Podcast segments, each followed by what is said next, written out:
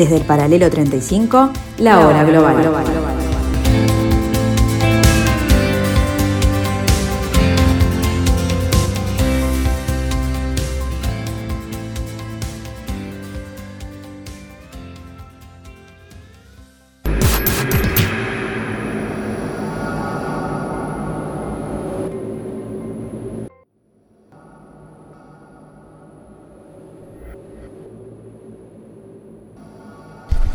buenas tardes amigos. Hoy, primero de diciembre del año 2020, en este martes los recibimos nuevamente aquí en el 1170M del Dial en la tarde de Radio Mundo, en este espacio de análisis de eventos internacionales que hemos dado en llamar la hora global.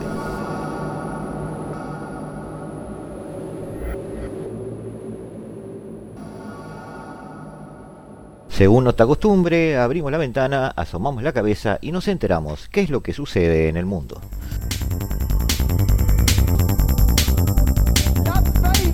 Irán entierra al científico Mohsen Farizadeh, considerado el cerebro del programa nuclear iraní, asesinado el pasado viernes en un atentado cerca de Teherán. El gobierno iraní acusa a Israel de estar detrás de la muerte del científico. El presidente Hassan Rouhani ha prometido una respuesta a Israel. Faghri estaba considerado por las agencias de inteligencia de Occidente como el padre del programa secreto de armas nucleares de Irán. Fue abatido a tiros en una emboscada de estilo militar en la que, según la seguridad iraní, Israel habría usado dispositivos electrónicos de control remoto. Israel no ha comentado al respecto, aunque con anterioridad acusó al científico de estar detrás de un programa de armas nucleares encubierto. Al mismo tiempo que Estados Unidos se prepara para pasar de un presidente a otro, existe otra transición en curso, la de cómo la Unión Europea y Estados Unidos trabajarán juntos para relanzar sus maltrechas relaciones. Un borrador de la Comisión explica cómo se planea revitalizar esta asociación, enterrando las tensiones de la era Trump y priorizando la colaboración. El documento hace hincapié en cinco áreas la lucha contra el coronavirus, el impulso de la recuperación económica, el cambio climático, el mantenimiento del multilateralismo y los valores compartidos y la promoción de la paz y la seguridad. Bruselas recibe con mucho entusiasmo la publicación de este informe. Nosotros, como Cámara de Comercio de Estados Unidos en la Unión Europea, también nos alegramos. Hace tiempo que pedimos que haya una relación más estrecha, porque sin duda han sido tiempos difíciles en los últimos cuatro años y por lo tanto este paso se agradece. Nigeria se enfrenta a otra masacre. Más de un centenar de civiles fueron asesinados este fin de semana en un ataque en los arrozales del estado de Borno, donde suele actuar el grupo terrorista Boko Haram.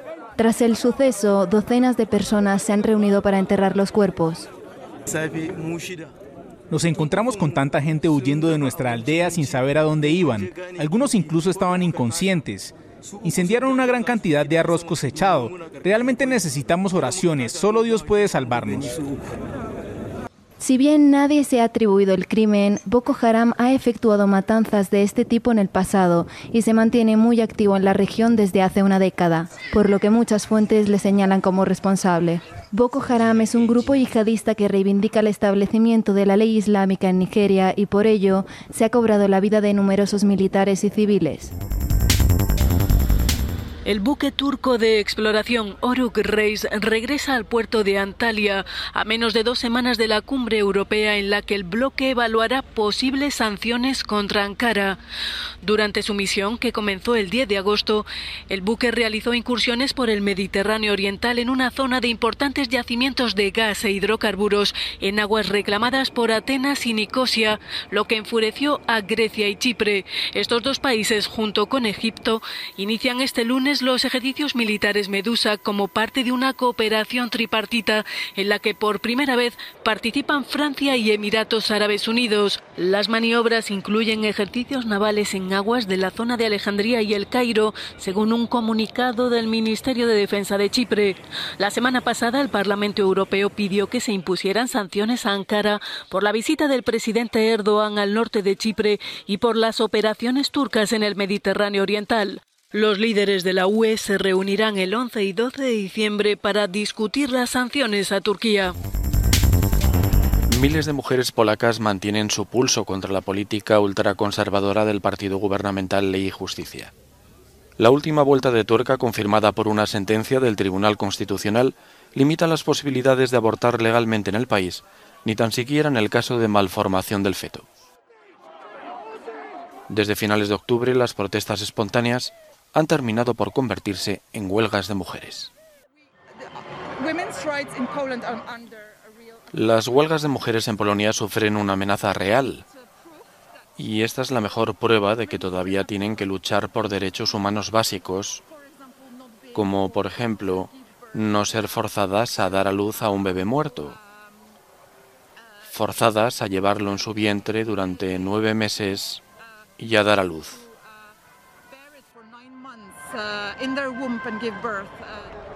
Un movimiento social que cuenta con el apoyo tanto de la oposición polaca como del Parlamento Europeo. Este sábado la movilización cobraba un significado especial. Se cumplían 102 años de la introducción del sufragio femenino en el país.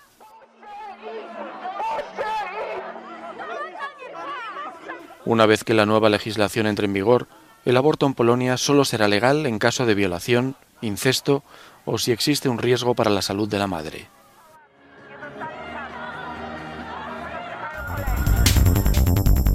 ¿Todavía es posible un acuerdo? Sí, en eso coinciden Londres y Bruselas en una semana clave para las negociaciones sobre la futura relación entre el Reino Unido y la Unión Europea, aunque ambas partes saben que cualquier compromiso pasa por hacer grandes concesiones. La pesca parece como uno de los grandes caballos de batalla. Las flotas comunitarias quieren seguir faenando en los caladeros británicos. El Reino Unido quiere todo el control y fijar cuotas. Luego está la agricultura y la ganadería. El sector ovino es uno en los que todo el mundo se fija, porque el 40% del cordero se exporta y el 90% va a Europa. Por lo tanto, si no logramos un trato, esto será un gran problema para el sector agrícola en Gran Bretaña. Además está el problema territorial con Escocia, profundamente europeísta, insistiendo en un segundo referéndum para la independencia si el Partido Nacionalista Escocés gana las elecciones regionales en mayo. Quiero enviar este mensaje a nuestros amigos y vecinos europeos. Siempre serán una parte de quienes somos. No están lejos. Aquellos que han venido de otros países a vivir al nuestro, gracias, por favor, quédense. Y al resto de países de la Unión Europea, Escocia quiere volver y esperamos hacerlo pronto como un Estado miembro independiente. El tiempo corre. El periodo de transición concluye el 31 de diciembre. Si para esa fecha no hay avances, el Reino Unido será a todos los efectos un país tercero en sus relaciones con los 27 impulsivo y trabajador. Así es descrito Eduardo Páez, el elegido alcalde de Río de Janeiro, que ya estuvo en el cargo entre 2009 y 2017 y es recordado por impulsar a la ciudad como sede de los Olímpicos de 2016. Vivan los Juegos Olímpicos y bienvenida a la llama olímpica en la más bella e increíble de todas las ciudades. El amor de mi vida, Río de Janeiro. Muchas gracias. Ganó por el partido centro derechista Demócratas y venció al pastor evangélico Marcelo Crivella, que contaba con el aval de la ultraderecha brasileña y esperaba ser reelegido. Sin embargo, Páez es un personaje polémico que ha sido investigado en varias ocasiones por corrupción y tiene procesos abiertos. Está imputado por corrupción pasiva y lavado de dinero por supuestamente recibir donaciones ilegales para sus campañas electorales de la constructora de Brecht y es investigado por licitaciones públicas para obras que Río usó en los Juegos Olímpicos de 2016. Por su parte, en la ciudad de Sao Paulo fue reelegido el alcalde Bruno Covas, también de centro derecha, por el Partido de la Socialdemocracia Brasileña. La ciudad enfrenta graves problemas de tráfico, vivienda, contaminación y violencia. Actualmente, Covas lucha contra un tumor en los ganglios linfáticos. Francia reformará la ley que limita la difusión de imágenes de policías. Tras la brutal agresión de cuatro policías a un hombre negro, el productor Michel Secler agresión que fue grabada por las cámaras de seguridad de su estudio musical de París, el Parlamento francés modificará el polémico artículo 24 de la Ley de Seguridad Global. La nueva ley, aún no aprobada por el Senado, ha provocado multitudinarias protestas de ciudadanos que consideran que puede restringir la libertad de prensa y expresión. Christophe Castaner, líder parlamentario de la República en Marcha y que fue ministro del Interior hasta julio pasado, encabezó la comparecencia en la que anunció la reescritura del discutido artículo. El presidente Emmanuel Macron, reunido con el primer ministro y los titulares de Interior y Justicia, ha calificado de inaceptable y vergonzosa la agresión policial y ha tratado de zanjar fríamente los aspectos más polémicos de la controvertida ley. El ministro del Interior, Gérald Darmanin, principal promotor de la polémica ley, defiende su posición y rechaza su retirada. No soy un fetichista de los números, sino que soy un fetichista de la protección de la policía. La protección de los gendarmes y la preservación de la libertad de prensa no están reñidas, sino que son complementarias. No gana uno u otro, sino que deben ganar los dos, dijo. El polémico proyecto de ley ha llegado a un punto crítico desencadenando el pasado fin de semana violentos disturbios. Los cuatro agentes responsables de la agresión que encendió la mecha han sido suspendidos de sus funciones y están siendo investigados por la inspección de la Policía Nacional. Aspectos importantes, amigos, para análisis posteriores nos están dejando algunas de las noticias. El gran tema de esta semana que viene con el cual vamos a tratar de, de, un poco el diente al análisis, va a ser las movidas de Turquía en el Mediterráneo Oriental. Hay, como en el, momento del análisis de Nagorno-Karabaj y que vimos en su momento aquí en la hora global, hay siempre una eh, apetencia, una puntería dedicada a trabajar sobre aquellos lugares de la Tierra que pueden a las potencias, sean regionales o globales, suministrarle los recursos naturales que necesitan. Entonces, de alguna manera, eh, vemos una política proactiva del gobierno de Ankara, con un Erdogan eh, en este momento, tratando de realizar este, apuestas a una seguridad de rutas de, para, la obtención de recursos naturales. En particular, la extracción del petróleo de Libia está siendo eh, no un problema para Turquía en sí, porque lo está haciendo regularmente, apoyando una de las facciones que están disputándose el poder en Libia. Este, pero el problema no es el petróleo en sí, sino la ruta del petróleo para llegar a, Turquía. Y allí está toda esta pulseada por las islas del Mediterráneo Oriental, toda esta pulseada por lograr soberanía sobre este, algún lugar de Chipre, por lograr e, que con esa soberanía además se pueda tener acceso a mares territoriales que permitan a los barcos turcos poder hacer llegar el petróleo desde Libia hasta eh, eh, tierras continentales turcas. Este es un tema muy importante, es un tema que va a tener que ver mucho en los meses que viene con la geoestrategia y la geopolítica de, todo el Mediterráneo en realidad, el posicionamiento de las eh, potencias europeas y la intervención, como ya vimos recién, en algunas maniobras este, militares de Emiratos Árabes Unidos, por ejemplo, es decir, la, eh, los países de la Liga Árabe em, eh, que ya empezaron a firmar sus acuerdos con Israel, como lo vimos en los meses anteriores, empiezan a posicionarse también en acuerdos no solo comerciales, sino también en presencias militares en maniobras conjuntas con la Unión Europea. Este giro geopolítico y estratégico es importante verlo a mediano plazo y a largo plazo. Europa está de alguna manera tejiendo redes porque está buscando su protagonismo, está buscando su presencia en la geopolítica mundial. Está volviendo a, eh, buscar, a, buscar en sus alforjas, digamos, del pasado, pero también en las alianzas del futuro o del presente, eh, un nuevo posicionamiento. Y eso va a tener que ser también este, fuente de discusión de alguna mesa de análisis que vamos a organizar ya sobre este mes de diciembre. Pero ahora nos vamos amigos, en unos minutos volvemos. Eh, dejamos esto así. Eh, hay algunos aspectos muy interesantes que se van a dar en los meses que vienen y que por supuesto, como siempre, vamos a analizarlos aquí en la hora global.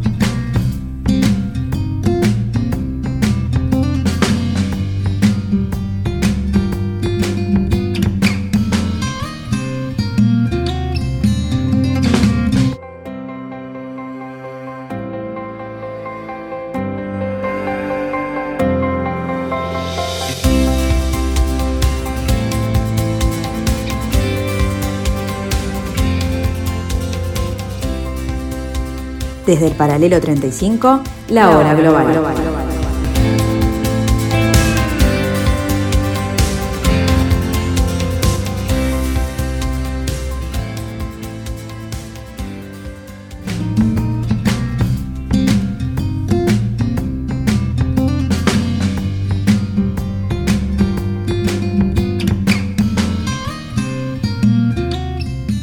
ha sido bautizado como Sakarya y es el mayor yacimiento de gas natural jamás encontrado en Turquía.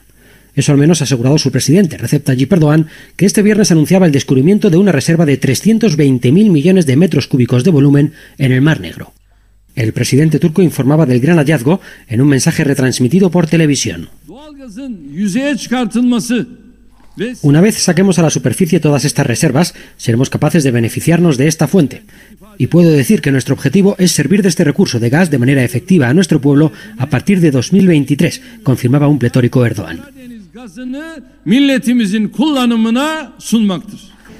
Si bien el presidente no daba muchos detalles sobre el lugar exacto de este gigantesco yacimiento, se cree que estaría a unos 150 kilómetros al norte de las costas turcas y muy cerca de las fronteras marítimas de Bulgaria y Rumanía un nuevo capítulo en el conflicto de explotación existente en el Mediterráneo Oriental. Aquellos que se fijan en los derechos de Turquía, especialmente Grecia, saben que tenemos razón y que no les permitiremos el acceso, recordaba Erdogan. Especialmente la Unión Europea debe darse cuenta de que están actuando en contra de sus principios al poner a Grecia en contra de Turquía.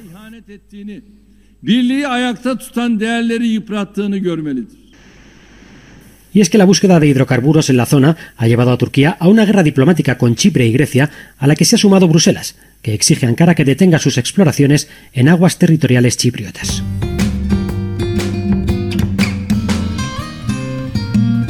El anuncio hecho por Turquía hace 60 días ha tenido todos los análisis geopolíticos y geoestratégicos de futuro relativos al Mediterráneo Oriental. Las reservas de gas natural descubiertas en el Mar, Negro a fines del mes de agosto de este año han puesto su sello en la agenda nacional e internacional.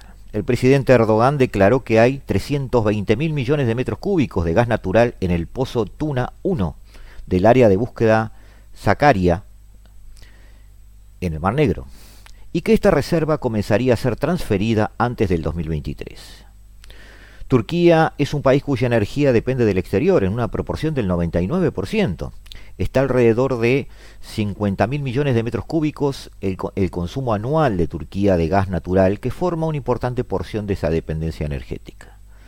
Se valora que el gas natural hallado en el Mar Negro podría suministrar la necesidad de básicamente entre 7 y 8 años del consumo turco. Es el más grande en la historia de Turquía. La dependencia exterior de Turquía eh, eh, eh, sobre la energía, la dependencia de la energía, hace obligatorio establecer una relación equilibrada con muchos países. es un déficit de cuenta corriente, todos esos 50 mil millones de dólares que, que anualmente deba gastar. Es un déficit en cuenta corriente de su presupuesto, decíamos. Y por lo tanto, la reserva de gas natural encontrada en el Mar Negro podría ser eh, un elemento bisagra en cuanto a su política económica incluso presente, ya previendo la futura. Se ha develado entonces ahora una nueva dinámica para influir profundamente en la política energética del país, si bien recupera de ahora en adelante pequeña parte de la necesidad gasífera. Las dinámicas que está manejando Turquía desde el punto de vista de energía hablan siempre de una diversificación, diversificación energética. Turquía está aplicando la política de diversificar las fuentes desde hace largo tiempo. El país que ha incrementado con sus propias inversiones las fuentes energéticas renovables como eólica y solar, ha desarrollado una importante capacidad en las fuentes basadas en la fuerza hidráulica. Una vez que el descubrimiento del Mar Negro continúe ocurriendo, puede ser que Turquía convierta el gas natural en una crucial fuente energética también alternativa. Pero lo más interesante desde el punto de vista del análisis geopolítico es que el otro pilar de la política de diversificación es la variación de los países suministradores. El objetivo es librarse de depender de un único país o de única fuente de energía. El hallazgo en el Mar Negro podría alentar a Turquía y hacer actuar con más flexibilidad en lo de la diversificación energética. Otra repercusión relevante, y es la que nos interesa, es que potenciará la posición de Turquía en la seguridad y oferta energéticas. Es uno de los países más importantes en cuanto a la transferencia de energía en el área. Eh, al tener en cuenta los conflictos que se están dando alrededor de Turquía, las fuentes de energía y reservas de energía potenciales, esta estructura se hace más crucial. El gas natural permitirá que Turquía sea un país de tránsito importante y aporte un nuevo aspecto a la seguridad energética convirtiéndose en un país de energía. En la geopolítica energética internacional se podría despejar el camino para que Turquía pudiera ser un actor internacional en ese campo. Recordemos que ya el comportamiento turco en el área regional y en el área internacional, más allá de sus pretensiones de convertirse en una potencia regional, están hoy signados por los potenciales proveedores energéticos. ¿Cuál otra sino es la causa de la intervención de Turquía en el conflicto de Nagorno-Karabaj? ¿Cuál otra sino es la causa del apoyo incondicional a Azerbaiyán, que es su principal proveedor en el área de petróleo y gas natural? Turquía, al igual que hace Rusia, que también por eso interviene en la región, sigue el camino de sus recursos naturales. ¿Qué otra cosa sino es la nueva construcción de la ruta de la seda, que trasladar obviamente comercialmente productos de un país como China, pero también tender una especie de alfombra roja sobre los oleoductos y gasoductos necesarios para suministrar a los consumidores ricos, le hace Europa, del petróleo y el gas que necesitan por parte de sus proveedores emergentes, le hace Asia. Entonces Turquía, volvemos al tema inicial, puede volverse una gran potencia causando cambios radicales en la geopolítica regional gracias a tener dentro de su territorio energía propia. Hemos creado una nueva red social, se llama Estado Universal. Es conocida como la red social del pueblo o la ONU de las personas, porque convoca la primera Asamblea de la Humanidad. estadouniversal.org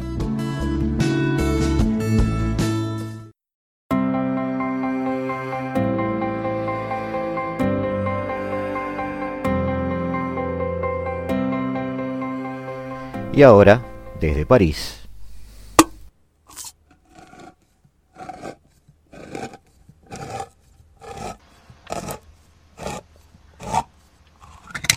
Abre la Aquí en Francia el confinamiento va muy en serio. Tengo derecho a salir para comprar cosas de primera necesidad y pasear a mi perro brevemente en un radio de un kilómetro. Tengo que usar máscara tapabocas quirúrgica y llenar un formulario oficial en el celular o en papel común. La multa menor por no cumplir alguna de estas condiciones es de 165 euros, más o menos 8.300 pesos. En un radio de un kilómetro alrededor de mi casa hay, afortunadamente, un parque. El problema es que cada parisino vive con un perro, que no solo es el mejor amigo del hombre. Aquí parece ser el único amigo. En cambio, para las mujeres, el mejor amigo no es cualquier perro, es el caniche, cuestión de género que permite hacer un montón de reflexiones, todas ellas llevando un debate que no quiero hacer. Así que luego de esa breve y peligrosa salida, debido a la cantidad de gente paseando canes, comprada la baguette y vituallas esenciales, paso el resto del día encerrado en casa. Podría no ser tan grave, hasta podría decir que son vacaciones. Tengo la radio, la tele, la compu, el celular, una biblioteca y la cocina, que es mi actividad principal. También está el robot, que algunos oyentes ya conocen. Y por supuesto, lo más importante, tengo a mi esposa que teletrabaja. Eso quiere decir que el resto del día, para decir las cosas como son, no lo paso en casa, lo paso lo más silenciosa y discretamente posible en una pieza que pretenciosamente transformamos en el living. Lo que era el cuarto principal del apartamentito, con la tele, biblioteca, sofá cama, una mesita baja y placares, lo transformamos en la oficina. Compramos una lámpara, un monitor para conectar el laptop, casco de auriculares y micrófonos de alta gama, una silla con rueditas, hicimos una mesa grande con una plancha de madera y dos caballetes, todo comprado por internet y despachado en 48 horas, más o menos. Llenamos de cartones de embalaje toda la vereda hasta que pasaron los basureros. Nos pusimos las máscaras para sacar los cartones a la calle, no fuera que justo pasara la policía antes que el camión de la basura. El cuartito donde quedaron todas las cosas que sobraban a la nueva oficina, ahora medio depósito y medio sala de estar, ese es el living, mi guarida. Ahí paso la mayor parte del día. El perro se acostumbró a estar a mi lado permanentemente. Luego de esperar que mi mujer termine su conferencia en Zoom, Skype o cuelgue el teléfono, me levanto sigilosamente para ir al baño sin hacer ruido. Pero mi perro no quiere que me mueva. Está cómodamente instalado usando mi pie derecho como almohada y le molesta que me vaya. Me gruñe, me ladra. Aparece entonces, violeta de furia, mi querida esposa, porque ponemos ruido canino a su próxima inminente conferencia y suma sus propios decibeles a la manifestación perruna. Todos me gritan y me ladran. Tuve que desarrollar una estrategia para poder mear convenientemente sin gritos ni ladridos. Otro día se las cuento. Resulta que en el cuarto que transformamos en oficina de Silvia, ahí está mi baño para que no salga en la imagen cuando está reunida por Zoom, pusimos un perchero con todos los abrigos de invierno tapando la puerta. No es muy elegante, pero queda mejor que ver el fondo una puerta de baño. Apenas se percibe mi silueta cuando entro o salgo cuidadosamente. Bueno, baño se puede decir porque estamos en París. En otro lado no da ni para llamarlo ropero. Para poder usarlo hay que tener un entrenamiento de astronauta, solo que los astronautas tienen más espacio. Puedo afeitarme, pero si levanto un codo debo tener el otro brazo pegado al cuerpo. No hay lugar para los dos. La ventaja es que puedo afeitarme con la espalda apoyada a la pared, lo que es descansado. Además, no me queda más remedio, porque si no me apoyo para atrás, la nariz me queda pegada al espejo por delante y así no hay manera de afeitarme. La nariz es una cordillera insalvable para mi maquinita. Salgo afeitarme media cara por vez y cambiar la maquinita de mano. Está la ducha en un rincón. Es un privilegio tener una ducha. Por alguna razón que todavía no puedo explicarme, el techo es muy bajo, así que tengo que ducharme de rodillas. Parece una especie de bautismo higiénico. Lleva cierto tiempo, pero se puede, y es un buen ejercicio para las articulaciones. Tampoco es cuestión de hacerse loco porque se te acaba el agua caliente. O sea que en realidad es una duchita rápida. Lo que me lleva más tiempo es levantarme. Pero eso es culpa de la edad, no del baño. A veces suena el timbre. A mí me recorre un escalofrío por la espalda solo de pensar que el perro no me deje ir a la puerta, sus ladridos despierten la furia de mi esposa y yo vaya a perder la oportunidad de que pase algo en mi vida, como ver la cara de algún ser humano. Pero no hay nadie. Los que traen algún paquete lo dejan en la puerta, tocan el timbre y rajan. Algunos, para probarle el patrón que hicieron la entrega, sacan una foto con el celular, ya desde lejos, porque podemos ser apestosos. No corren el riesgo de esperar una propina, perdieron la esperanza. Eso tiene de bueno el confinamiento. Haces economías. Hay que ver el lado positivo de las cosas. Bueno, sin mirar lo que gastamos para transformar el cuartito de la tele en oficina. La portera del edificio de al lado es una bruja horrorosa. La ley le permite salir a lavar la vereda y la lava con tanta pasión y furia que le está gastando. Me odia, porque mi perro no tiene tantos escrúpulos como yo para orinar. Levanta su pata siempre en el murito que acaba de fregar. Pero digo que hay que ver el lado positivo de las cosas, porque la máscara de la portera le tapa bastante la cara. Como digo, hay que ser positivo. Con todo esto del confinamiento, al menos voy a ver a mi mujer a menudo, me dije, trabajando desde casa. Antes era la oficina de 9 a 18, de lunes a viernes. Los fines de semana, el tiempo de restaurar la natural belleza que la caracteriza, que significa peluquería y esas cosas, hace algunas compras y chao, se acabó el fin de semana. Ahora es de 7 a 21, en realidad sin horario, ni fines de semana, porque como estamos confinados, los jefes piensan que no tenés nada que hacer, lo que es cierto, y avanzan en el trabajo la semana siguiente. Para peor, los más asustados, que no son pocos, exorcizan el julepe trabajando más. No sé si recuerdan la rebelión de la granja. Trabajaré más, dice Boxer el caballo. Ante cada problema trabajaré más. Y bueno, si sigue el confinamiento, encontraré la manera de trabajar más. Hay que ser positivo.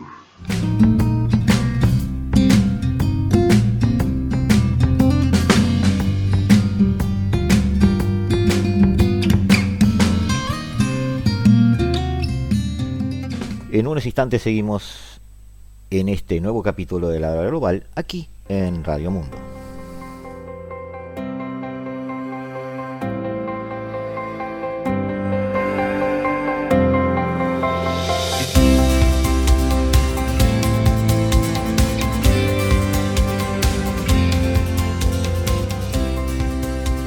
Desde el paralelo 35, la hora global.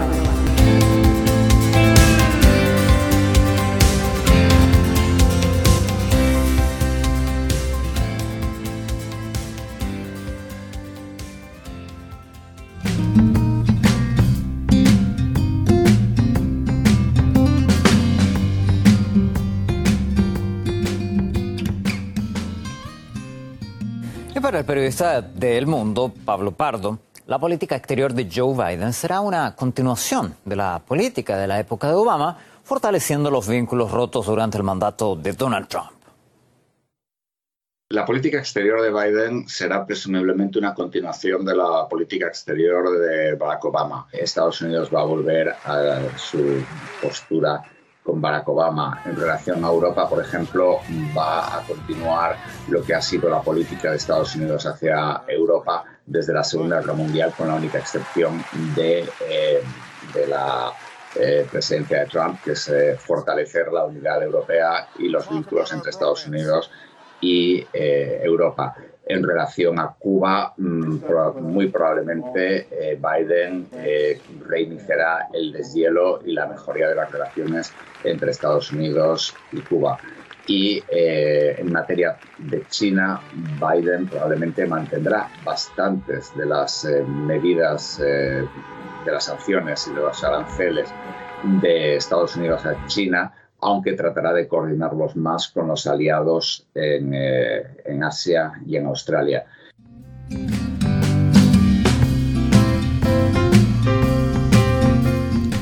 El medio británico The Guardian, este 30 de noviembre de 2020, bajo la pluma de Samuel Moyne, titula un artículo Biden dice Estados Unidos ha vuelto, pero ¿repetirá su equipo sus viejos errores? Debido al interés de los conceptos que se vuelcan en el artículo, vamos a hacer referencia a él en estos minutos.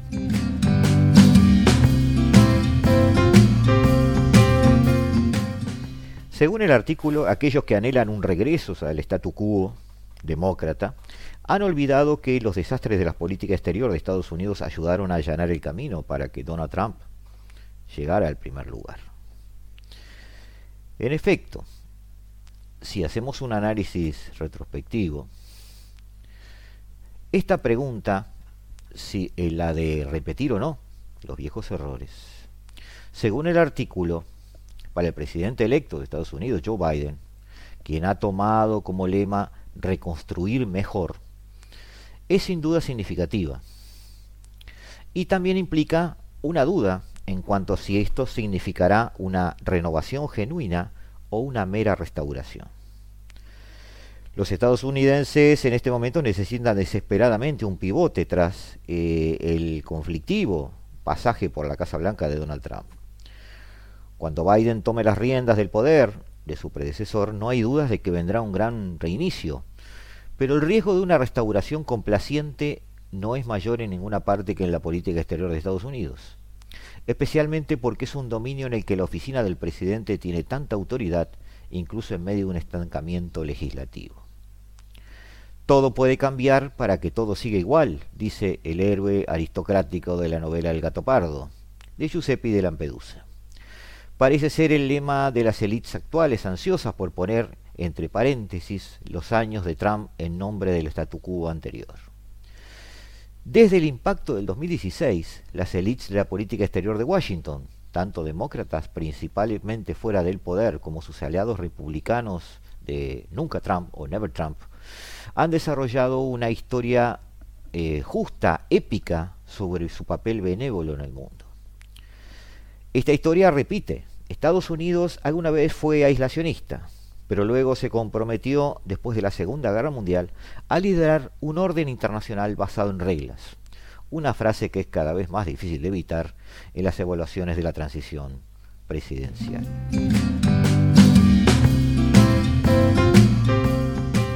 En este relato, la elección de Donald Trump representó la inmoralidad, el atavismo, la excepcionalidad, el regreso del nacionalismo y el nativismo correctamente reprimidos en el país y en el extranjero.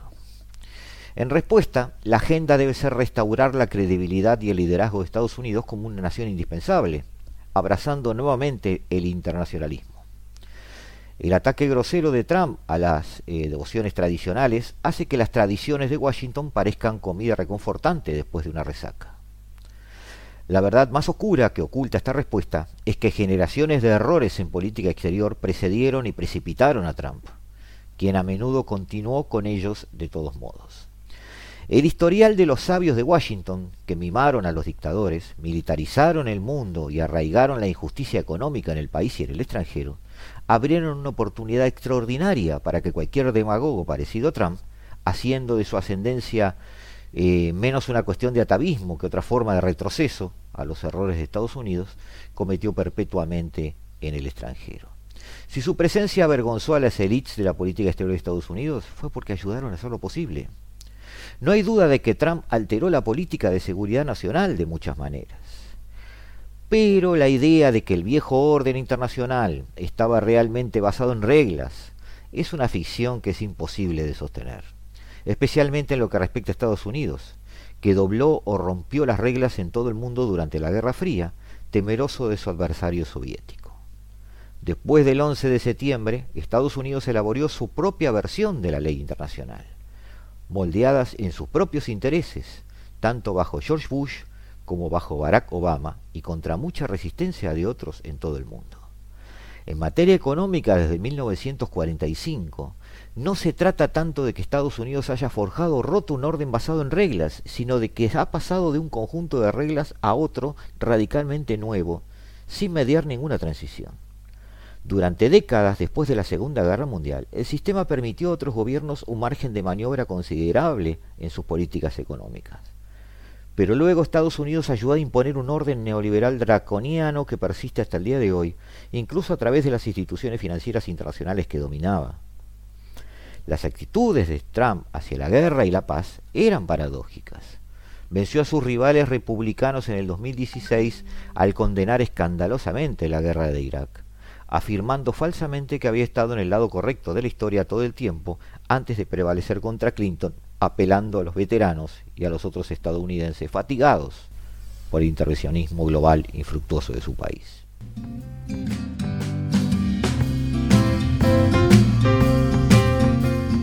Como resultado, el propio Trump, perdón, el propio Biden postuló sobre poner fin a las guerras sin fin porque Trump ayudó a convertirlo en un gesto obligatorio. Es un mérito de Trump, no algo que hay que restaurar. En el poder, Trump se convirtió en el último presidente en condenar las guerras tontas de Estados Unidos, como lo hizo Obama antes que él, mientras construía un ejército más grande y ordenaba aún más ataques con drones y misiones de fuerzas especiales. Aún así, no solo revirtió las incursiones de Obama en zonas profundas de África, sino que continuó alejándose de las guerras de gran impacto a modos ligeros eh, de, de, impactos medianos o de mediano alcance y sin huella en Asia Central y Medio Oriente, enfrentando la resistencia de los militares por intentar retirar tropas de Afganistán e Irak en sus últimos días por hacerlo. Biden restaurará correctamente el acuerdo con Irán si puede y volverá a entrar en los acuerdos climáticos de París.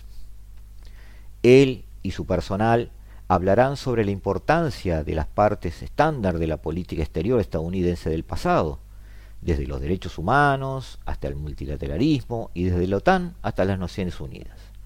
Ofrecerá sin dudas un poco menos de apoyo al líder de la derecha de Israel, Benjamin Netanyahu, y al, y al príncipe Mohammed bin Salman de Arabia Saudita, aunque todavía mucho.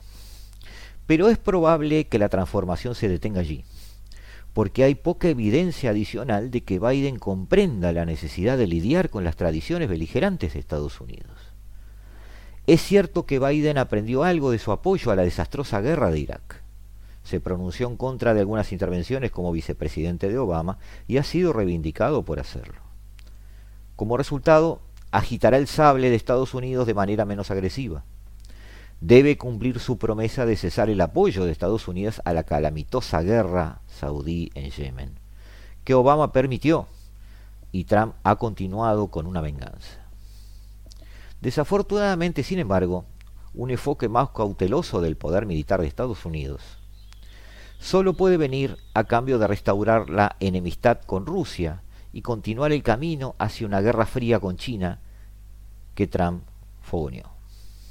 La posibilidad de que Biden ponga fin a la mal concebida guerra contra el terrorismo es extremadamente pequeña o nula.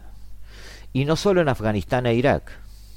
Anthony Blinken, elegido por Biden como secretario de Estado, deshará gran parte de la tarea o del daño, como quiera llamarse, que Trump hizo al servicio exterior de Estados Unidos y a la reputación internacional. Pero, como ha explicado en un podcast reciente, la nueva administración ratificará el cambio de estrategias a gran escala y a las microscópicas y, visibles, perdón, eh, ratificará el cambio de las estrategias a gran escala y a las microscópicas y visibles a las invisibles que iniciaron Bush y Obama. Como si el problema fuera simplemente que Trump las utilizó más a gusto. Avery Haynes, a quien Biden nominó para dirigir la inteligencia nacional, ayudó a idear y limitar los asesinatos selectivos en un periodo de la CIA determinado. Una campaña eterna de drones armados y fuerzas especiales no es el cumplimiento de una proeza de, acabar con las guerras sin fin. Simplemente se apropia del eslogan en aras de la continuidad. La continuidad del personal como Blinken, quien fue el principal ayudante de Biden cuando votó a favor de la invasión de Irak es la forma en que la restauración realmente funciona en la práctica. Susan Rice, ex asesora de Seguridad Nacional bajo Obama y casi candidata a vicepresidente de Biden, también mencionada en un alto cargo, ha escrito con entusiasmo que Biden aporta un amplio banco de expertos altamente calificados y conocedores. Lo que está menos claro es si estos pilares intervencionistas han aprendido lo suficiente en sus promesas para revocar el legado de Trump sin reconocer cuánto capitalizó y continuó con sus propios errores graves. Si bien las guerras del futuro son difíciles de predecir, un mejor indicador de si Biden tiene la intención de restauración o una renovación será su política económica. A pesar de las promesas de campañas para restaurar la fabricación de Estados Unidos, en Estados Unidos. Biden tiene un largo historial de apoyo al libre comercio en las relaciones exteriores de, Estados Unidos como partidario acérrimo del Telecán y la Asociación Transpacífica, antes de que esta última se volviera políticamente controvertida. Biden ha sido cauteloso sobre si se unirá al último acuerdo de este tipo. De cualquier manera, queda por ver cómo equilibrará los beneficios del libre comercio con sus dolorosos resultados para la desigualdad y el estancamiento. No solo el colapso del sistema de la victoria de Trump en el 2016, sino su cuasi falla en el 2020, significa que no es un momento para la complacencia. Pero si la presencia de Biden representa poco más que nostalgia por una política exterior perdida, no solo perderá una oportunidad histórica para un reinicio estadounidense. Revivir los viejos errores solo llevará de alguna nueva bestia se acerque a Washington, prometiendo salvar a Estados Unidos de ellos.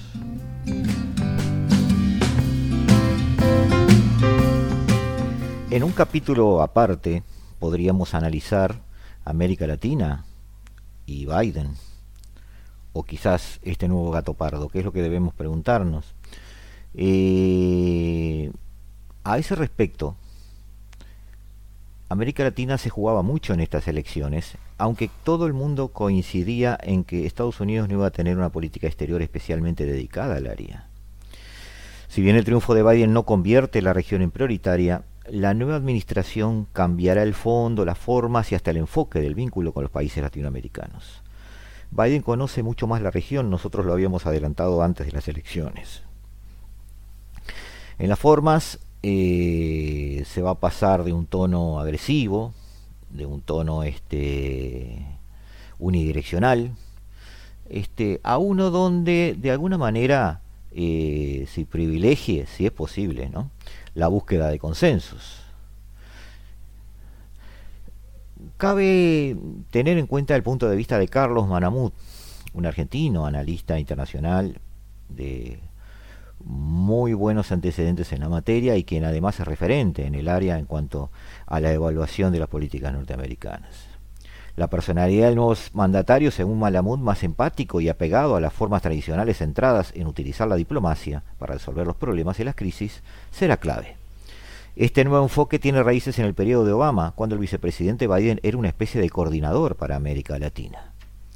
En cuanto al fondo, Biden eh, hará desaparecer las amenazas de intervención militar en Venezuela, se aflojará el intento de estrangulamiento económico de Cuba y seguramente la relación con Brasil y México variará. Eh, no sabemos si eso da buenos o malos resultados. Eh, no está garantizado. México y Brasil siempre van a ser actores importantes pese a las políticas de López Obrador o el ideologismo de Bolsonaro. Pese también a quien ocupe la Casa Blanca. Debemos ser justos. Sobre todo porque el pragmatismo se impondrá sobre las respectivas inclinaciones ideológicas. Bolsonaro ya está llevando a cabo un giro en la política interna acercándose a los partidos de sistema que tanto criticaba antes. En México, frente a la volatilidad de López Obrador y sus declaraciones, se alza la seriedad y profesionalidad de su canciller, Marcelo Ebrard, que ha llevado una política exterior en total sintonía con la economía de América del Norte y con las estrategias norteamericanas. A pesar de las diferencias con Biden, la apuesta de ambos presidentes será preservar los intereses empresariales y comerciales de los países. Eh, pese al cambio de tono y estilo, las fricciones entre Estados Unidos y América Latina no van a desaparecer. Históricamente los demócratas han sido menos propicios al libre cambio, al libre comercio, perdón, más críticos con las condiciones laborales más allá del Río Bravo, sobre todo en México. Y ahora con un mayor peso de la izquierda dentro del partido, recordemos a Sanders, hacen hincapié en la defensa del medio ambiente y los derechos humanos, ámbitos donde muchos países latinoamericanos arrastran importantes déficits y carencias. Eh, a mediano plazo, América Latina podría requerir mayor atención por Estados Unidos debido a dos circunstancias fundamentales. Las consecuencias de la crisis del COVID, que nosotros ya anotamos en un lejano capítulo de nuestro programa, ya por el mes de abril o mayo, que finalmente afectarán directamente a Estados Unidos. La idea de que Washington va a poder seguir ignorando a la región será cada vez más remota, sobre todo si estallan crisis de gobernabilidad como la va a haber y protestas sociales como ya las está habiendo. Un segundo elemento importante en la región es la creciente presencia geopolítica, económica y financiera de China en América Latina. Esto será un, incentivo para prestar mayor atención a una región que busca inversiones y apoyo para reconstrucción post pandemia unos recursos que si no son eh, cubiertos por Estados Unidos y los organismos internacionales, Fondo Monetario Internacional, Banco Mundial, BID, abrirán de par en par la puerta a un incremento sustantivo de la penetración china. En nuestro caso, amigos, más allá de la, visión de Carlos, eh, ya habíamos hablado respecto a cuál iba, era la geopolítica subyacente en la elección del presidente del BID. Estamos entonces, o volvemos entonces, también en el capítulo latinoamericano, hacia el gran tema o la gran pregunta referido a este nuevo presidente demócrata, Joe Biden. Quizás el gato pardo.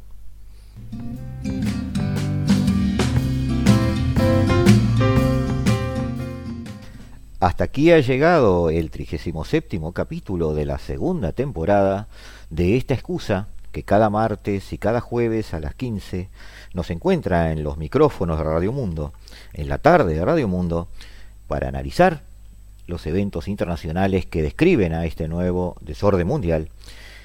En esto, en esta excusa, como dijimos, que hemos dado en llamar la hora global.